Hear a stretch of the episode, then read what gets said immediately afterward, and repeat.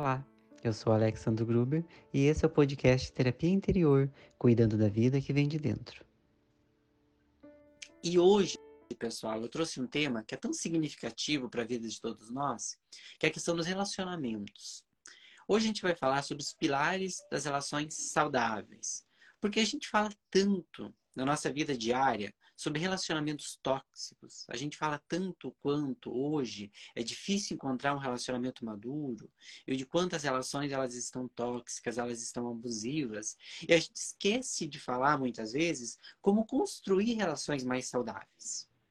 Às vezes a gente fala muito em como encontrar uma pessoa, a pessoa ideal, a pessoa certa, mas esquece também que a gente precisa sempre reavaliar esses aspectos em nós, esses aspectos internos que dizem respeito a como nós estamos interagindo com a nossa vida emocional. Como nós estamos lidando com a nossa jornada afetiva, com os nossos relacionamentos de modo geral. Será que nós nós estamos, através das nossas atitudes, dos nossos pensamentos, das nossas emoções, colaborando para a construção dessas relações saudáveis? Ou nós estamos apenas desejando encontrar uma pessoa saudável e esquecendo de fazer a nossa parte? Então, essas reflexões elas são fundamentais, porque eu acredito que tudo começa em nós. Eu sei que muito muito do que a gente vai falar aqui hoje, talvez outras pessoas vão chegar e vão dizer: olha, mas é muito difícil encontrar alguém que seja maduro, que seja responsável afetivamente. Mas vamos tentar focar um pouquinho mais no nosso mundo emocional, na nossa parte. Não que a parte do outro ela não seja essencial, ela é. E ela afeta diretamente a nossa vida, principalmente no campo dos relacionamentos. Mas se nós não trabalharmos primeiro a nossa parte, como a gente pode esperar que o outro vai fazer por nós. Como a gente pode esperar que as nossas relações vão ser mais saudáveis se a gente espera muito a parte do outro e esquece de fazer a própria? Então a gente precisa fazer esse estudo íntimo, esse estudo pessoal, para que pelo menos a nossa parte esteja sendo feita, esteja sendo construída, para que aí sim, se a gente está tendo ali 50% a mais de maturidade, nossos relacionamentos eles já estão ganhando um impulso significativo. Claro que existe a parte do outro, mas a gente precisa construir um espaço para que isso seja algo que possa ser realizado, que é a construção do relacionamento saudável. Por isso que eu coloquei pilares. Por quê? Porque eles são a base. Aqui a gente não vai falar sobre a fórmula ou uma receita, um mapa para a gente achar um relacionamento maduro. A gente vai falar aqui sobre pilares que toda relação saudável se baseia, se constrói. Porque sem eles fica muito difícil de um relacionamento prosseguir. Eles são fundamentais para que os relacionamentos eles possam ser construídos em cima deles. Então, isso são os pilares. Eles são a base que sedimentam os relacionamentos. É a partir deles que nós vamos construir essas estruturas que vão tornar esse relacionamento mais sólido, mais duradouro, mais significativo. E o mais importante de tudo isso, mais saudável. Ou seja, um relacionamento que faz bem. Porque às vezes a gente quer tanto um relacionamento que esquece da importância desse relacionamento fazer bem. Não adianta a gente ter só uma pessoa na vida da gente e esquecer que o mais fundamental é essa pessoa estar tá agregando na nossa existência. Porque do contrário, de que está servindo esse relacionamento? Se não for para ajudar a gente a crescer, se não for para nos fazer bem, se não for para nos acrescentar, esse relacionamento ele não está realmente se tornando significativo, ele não encontra justificativa de existir. Então a gente precisa que ele faça bem. E isso não quer dizer que ele não vai ter os seus desafios. Relacionamento dá trabalho, ele é desafiador. E quem quer um relacionamento precisa estar preparado para essa dinâmica. Porque essa é uma das bases do relacionamento saudável. Um dos pilares e um dos mais fundamentais de todo relacionamento saudável é essa consciência da responsabilidade emocional. E o que é essa consciência da responsabilidade emocional? É essa responsabilidade que eu tenho sobre o meu emocional, sobre as minhas emoções, o quanto eu preciso cuidar delas, porque ninguém vai fazer isso por mim. É o quanto eu estou tendo cuidado com as emoções do outro, ou seja, o quanto eu estou colaborando para que aquela relação seja sadia para aquele que eu estou compartilhando a minha vida e o quanto eu estou trabalhando nessa relação. Tudo isso engloba essa questão da responsabilidade efetiva, da maturidade emocional, que é a consciência de que relacionamento ele tem trabalho. Eu preciso trabalhar em cima da relação para que ela possa fluir bem. E se eu trabalho em cima da relação, eu preciso estar constantemente avaliando, constantemente. Se eu estou colaborando para que esse relacionamento flua, se eu estou sendo sincero com o outro, se eu estou deixando claro aquilo que eu sinto, se eu estou criando espaço para ouvir essa pessoa, se eu tenho consciência que eu não devo esperar só que tudo parta do outro e que só o amor basta. Eu acho um equívoco muito grande daquelas pessoas que acreditam que o amor ele faz tudo. A gente tem aquela famosa frase: o amor pode tudo. Mas a gente precisa contextualizar esse amor. Porque se a gente não contextualiza esse amor, se a gente fica só na palavra, ou se a gente não dá exemplos para o que é esse amor, se a gente não avalia como a gente expressa esse amor, a gente corre sérios riscos de estar tá vivendo um relacionamento tóxico, abusivo e chamando isso de afeto, chamando isso de amor ou ter atitudes tóxicas com o outro, justificando de que, ah, mas eu faço isso porque amo. E a gente precisa ter esse cuidado. Porque o amor, ele é importante, ele é. Ele é fundamental, ele é o que liga as pessoas. Sem afeto, sem amor, eu não crio o vínculo que me une àquela pessoa. Então, se eu não tenho isso, dificilmente a relação vai se desenvolver, correto? Então, eu preciso do amor, eu preciso do afeto para que haja essa vontade de compartilhar a minha vida com o outro e ele precisa, obviamente, ser recíproco.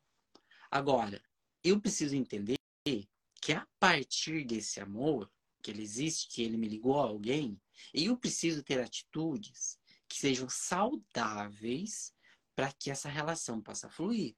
Porque se eu sou uma pessoa que ama o outro e esse, relacion... esse sentimento ele é muito sincero, mas eu sou uma pessoa muito insegura, eu sou uma pessoa possessiva, eu sou uma pessoa ciumenta, eu sou uma pessoa com dificuldade de ouvir o outro, eu sou uma pessoa que não aceita ouvir um não, ou eu sou uma pessoa que aceita tudo do outro, que não impõe limites, que não sabe se posicionar, que aceita tudo e acredita que tudo é afeto. Eu posso estar entrando, provavelmente estou, numa relação tóxica, camuflando esses aspectos negativos, simplesmente porque eu digo, ah, mas eu amo e o outro me ama. Às vezes tem o sentimento, mas falta maturidade emocional. Falta consciência de fazer bem para o outro e de aceitar aquilo que faz bem, ou seja, de cortar aquilo que faz mal. Então, o sentimento, ele existe. E o sentimento era natural a todas as criaturas.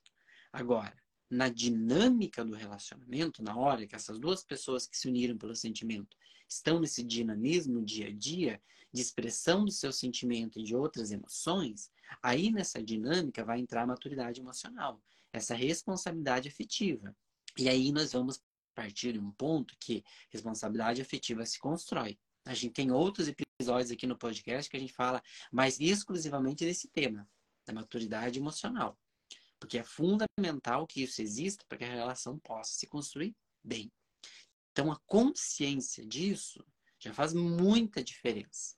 A consciência de que eu tenho uma responsabilidade com aquela pessoa que eu estou e uma responsabilidade comigo, para ver se essa relação está fluindo bem.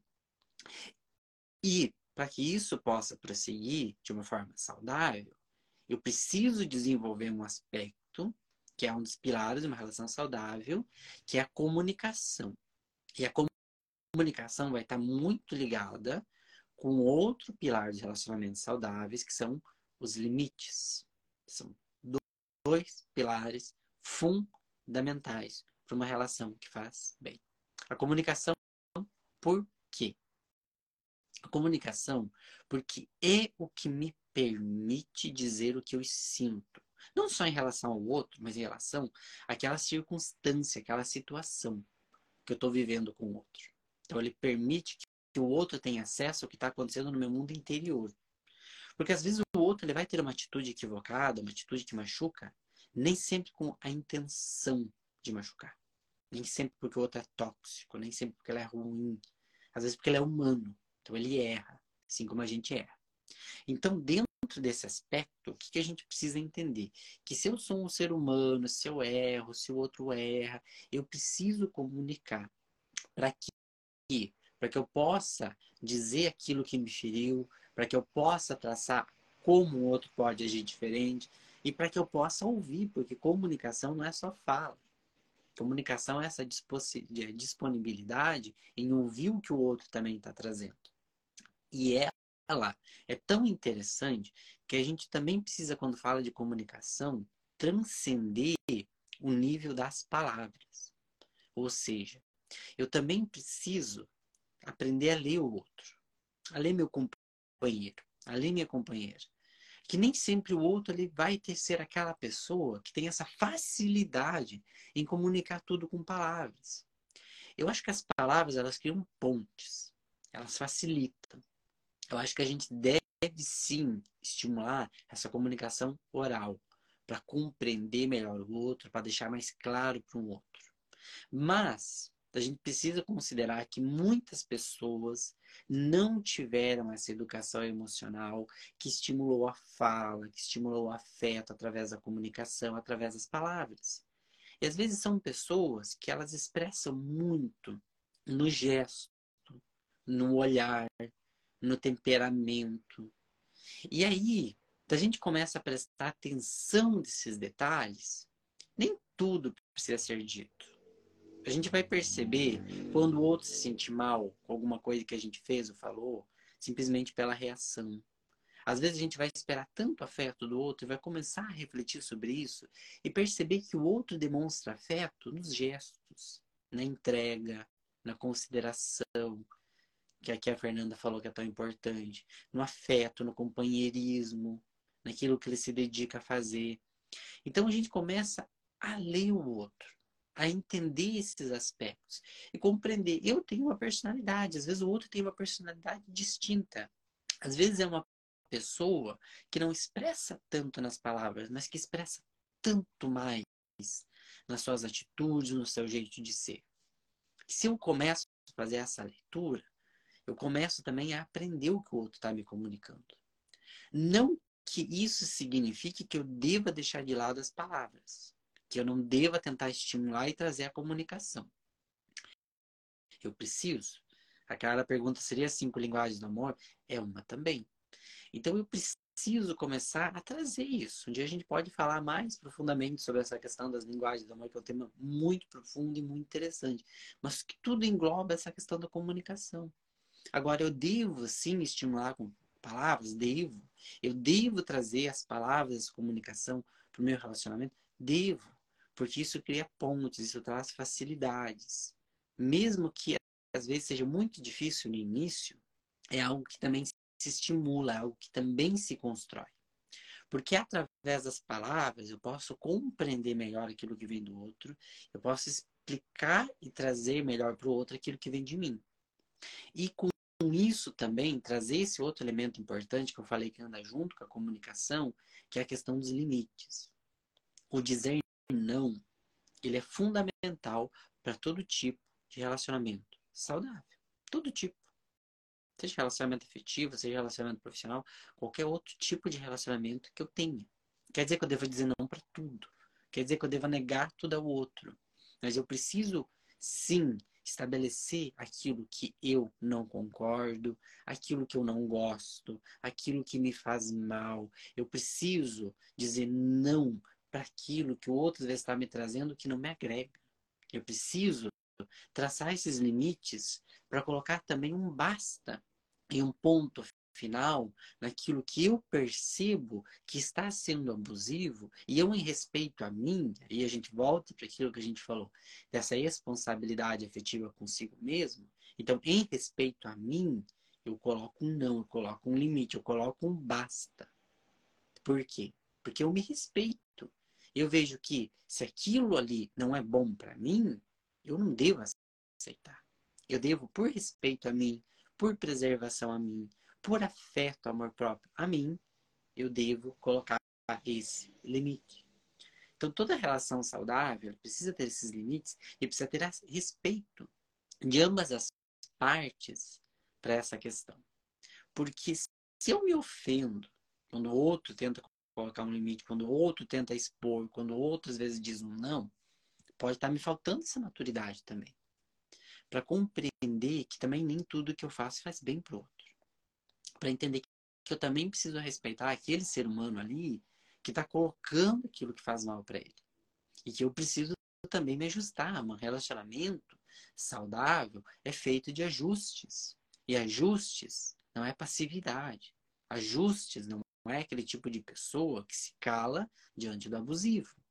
Ajustes é o compreender que a minha personalidade vai se adequar um pouco à personalidade do outro, que ambas as pessoas precisam fazer algumas concessões e entrar em uma espécie de acordo. Por isso que os limites e a comunicação, essa questão do respeito afetivo, vão chegar exatamente nesse ponto, que a gente pode chamar de uma espécie de contrato afetivo, de acordo emocional, que é quando eu consigo traçar dentro do relacionamento de uma forma mais clara aquilo que eu aceito, aquilo que eu não aceito, aquilo que faz bem, aquilo que não faz bem, e eu permito que o outro também coloque isso. É um exercício muito legal, porque a gente tem a tendência a entrar num relacionamento, e geralmente esse relacionamento ele ocorre de uma maneira muito natural. As duas pessoas elas sentem uma afinidade, elas vão se encontrando, elas vão fazendo trocas, elas vão fazendo programas juntos. E o que, que acontece? Elas vão criando um vínculo e vão amadurecendo esse vínculo, entrando nessa relação. E nesse caminho, muitas vezes deixam para trás essa necessidade do diálogo, de colocar para o outro quais que são as expectativas para o futuro. O que, que, você realmente gosta, o que, que você não gosta, o que, que você não aceita. Para deixar isso muito claro. Às vezes falta essa clareza. Às vezes a gente tem muita ideia de que é óbvio para o outro. E nem sempre é óbvio. Ou muitas vezes, como a gente vai dizer, o óbvio também precisa ser dito. Por, por quê? Porque às vezes aquilo que te machuca para o outro não é algo que ele considera como algo que fere. Pode acontecer. Então, quando eu comunico, permito ao outro comunicar, quando eu traço esses limites e permito que o outro trace também, quando eu crio esse contrato afetivo, quando eu começo a estipular isso e traçar isso, eu começo então a entender que todo relacionamento ele precisa de pontos que venham a nortear ele para que aí eu entenda que essa é uma dinâmica exclusiva a dois. Talvez num outro relacionamento a dinâmica fosse outra. Então, quando a gente começa a entender isso, a gente entende que todo relacionamento é único, único, com as suas próprias nuances. Não existe um padrão geral dos relacionamentos ah, o correto de se relacionar para ser feliz é você fazer isso. Eu acho que o respeito, eu acho que existem pontos que são pontos que nós estamos falando agora que colaboram para um relacionamento ser mais saudável. Mas ele tem as suas nuances e isso torna ele tão especial. E eu preciso compreender e traçar essas nuances junto com o outro para que ambos compreendam a dinâmica própria, única e exclusiva daquela relação. Isso é trazer mais maturidade para os relacionamentos. E às vezes esse tipo de exercício, ele pode ser um exercício muito direto, muito claro. Às vezes é exatamente sentar junto com o outro e traçar exatamente o que ambos querem, o que ambos desejam, o que ambos se comprometem, para além daquelas palavras um pouco mais singelas que às vezes acontecem nas cerimônias de casamento, que são muito resumidas, a gente pode trazer muito mais. Não é só tá na hora da doença, é também a gente tá em todos os momentos, em todos os momentos colaborando com o outro, trabalhando pela relação, se comprometendo a reavaliar atitudes, se comprometendo a reaprender a se relacionar se for preciso, sempre trazendo um outro elemento fundamental que é a sinceridade dentro da comunicação. Mas para isso a gente precisa estar preparado. Eu vi aqui que algumas pessoas falaram sobre a questão de como a gente reage também a esse ponto. Porque se eu quero que o outro também coloque seus limites, que o outro comunique, que o outro fale. Eu preciso estar disposto a ouvir, a entender, a assimilar, a colaborar. Porque se eu sou uma pessoa que reage a isso com agressividade, com medo, se eu sou uma pessoa que me afasto, se eu sou uma pessoa que me magoa com facilidade, se eu sou uma pessoa que se fecha depois desse tipo de conversa, que se torna uma pessoa muito raivosa, se torna muito difícil haver uma comunicação sadia, porque o outro ele sempre vai ficar inseguro de comunicar, porque ele sabe que a reação não é positiva. Então a gente precisa sim ter estudo das nossas emoções para que as nossas trocas sejam mais positivas, para que as nossas trocas elas venham acrescentar, para que o outro se sinta mais à vontade também em comunicar e para que a gente se sinta também à vontade de comunicar com o outro. Porque é muito interessante que essas relações mais profundas, mais sólidas, mais duradouras, são daquelas pessoas que não têm medo de ouvir o que o outro está dizendo. Porque sabe que o outro não está ali para ofender e a gente não está entrando nesse campo também. Pelo contrário, a gente está falando de diálogos maduros, de construções. Mas vem dentro desse ponto em que ambos não têm medo de dizer não, de falarem o que sentem, de colocarem para o outro como está a dinâmica do relacionamento, de falarem de seus sonhos, de dizerem o que gostariam de mudar em si, na relação. Quando a gente chega a esse ponto em que a gente consegue dialogar com o outro de uma maneira natural, sem que ambos se ofendam, se magoam com tudo, e que ambos acolhem isso e tentam realmente fazer uma construção positiva em cima disso, a gente está diante de um relacionamento de duas pessoas com muita maturidade e com um elemento central na relação, que é o comprometimento. São duas pessoas comprometidas a fazerem dar certo. Porque elas sabem que elas são imperfeitas, elas sabem que relacionamento dá trabalho, elas sabem que relacionamento vai ter momentos difíceis, às vezes também. Porque a relação, ela tem. Aquelas pessoas que estão sempre na espera de um relacionamento que sempre seja pacífico, que seja sempre tranquilo, que nunca tenha algum tipo de diálogo difícil, de conversa desafiadora, de momento mais tenso e que se ocorrem, elas pulam fora da, fora da relação, são pessoas que ainda não estão né, naturalmente saudáveis. Por quê? Porque elas querem aquela parte dos benefícios da relação, aquelas, elas querem aquela parte da facilidade das relações, mas elas não estão preparadas para o que é realmente você viver uma relação profunda que é você encarar esses momentos, entender que eles fazem parte da relação, mas que eles não definem a relação, mas que muitas vezes eles reconfiguram os relacionamentos. Essas conversas difíceis, esses momentos complicados, geralmente são momentos de reconfiguração. Por isso que eu sempre comento para aquele tipo de casal que está em crise, muitas vezes a gente pensa até em terminar, o outro pensa em terminar. Eu sou uma pessoa que fala muito sobre a coragem de colocar um ponto final, de finalizar ciclos que não tem mais como crescerem, mas eu defendo muito que a gente sempre reavalie, que a gente sempre tente, que a gente sempre considere o que, que pode ser mudado. A gente tem que colocar um fim naquilo que é tóxico, naquilo que não evolui, mas a gente tem que lembrar que a nossa vida e os relacionamentos eles têm seus momentos difíceis, eles têm seus momentos de crise. E nem é sempre porque existe uma crise que o sentimento acabou. Nem sempre porque está acontecendo uma crise no relacionamento significa que esse relacionamento precisa ter um fim. Significa que ele precisa ser reconfigurado. E às vezes esses momentos, eles vêm como um momento intenso de limpeza, de atitudes, situações tóxicas dentro do relacionamento, que depois disso eles conseguem ser eliminados. Claro, com trabalho, disposição, mas que tornam essa dinâmica do relacionamento daí para frente totalmente nova. Então são casais que se renovam muitas vezes após essas crises, que eles aprendem com elas, que eles se dão a mão nesses momentos de tempestade e ajudam um ou outro a atravessar, mesmo que naquele momento seja muito difícil conviver com o outro. Mas eles entendem que é o momento, eles entendem que ainda tem coisa para trabalhar.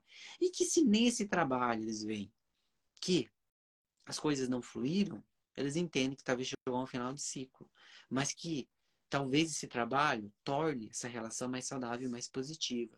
Por isso que é tão importante ter essa consciência de que a gente ter essa responsabilidade efetiva com a gente com o outro, a gente ter sempre essa consciência da comunicação, dos limites, essa maturidade para ouvir, toda essa consciência de que um relacionamento lhe dá trabalho, são pilares fundamentais para que a gente entenda que um relacionamento ele é feito de pessoas humanas que se unem por um sentimento e que juntas vão criar uma construção emocional e que juntas elas vão criar uma vida.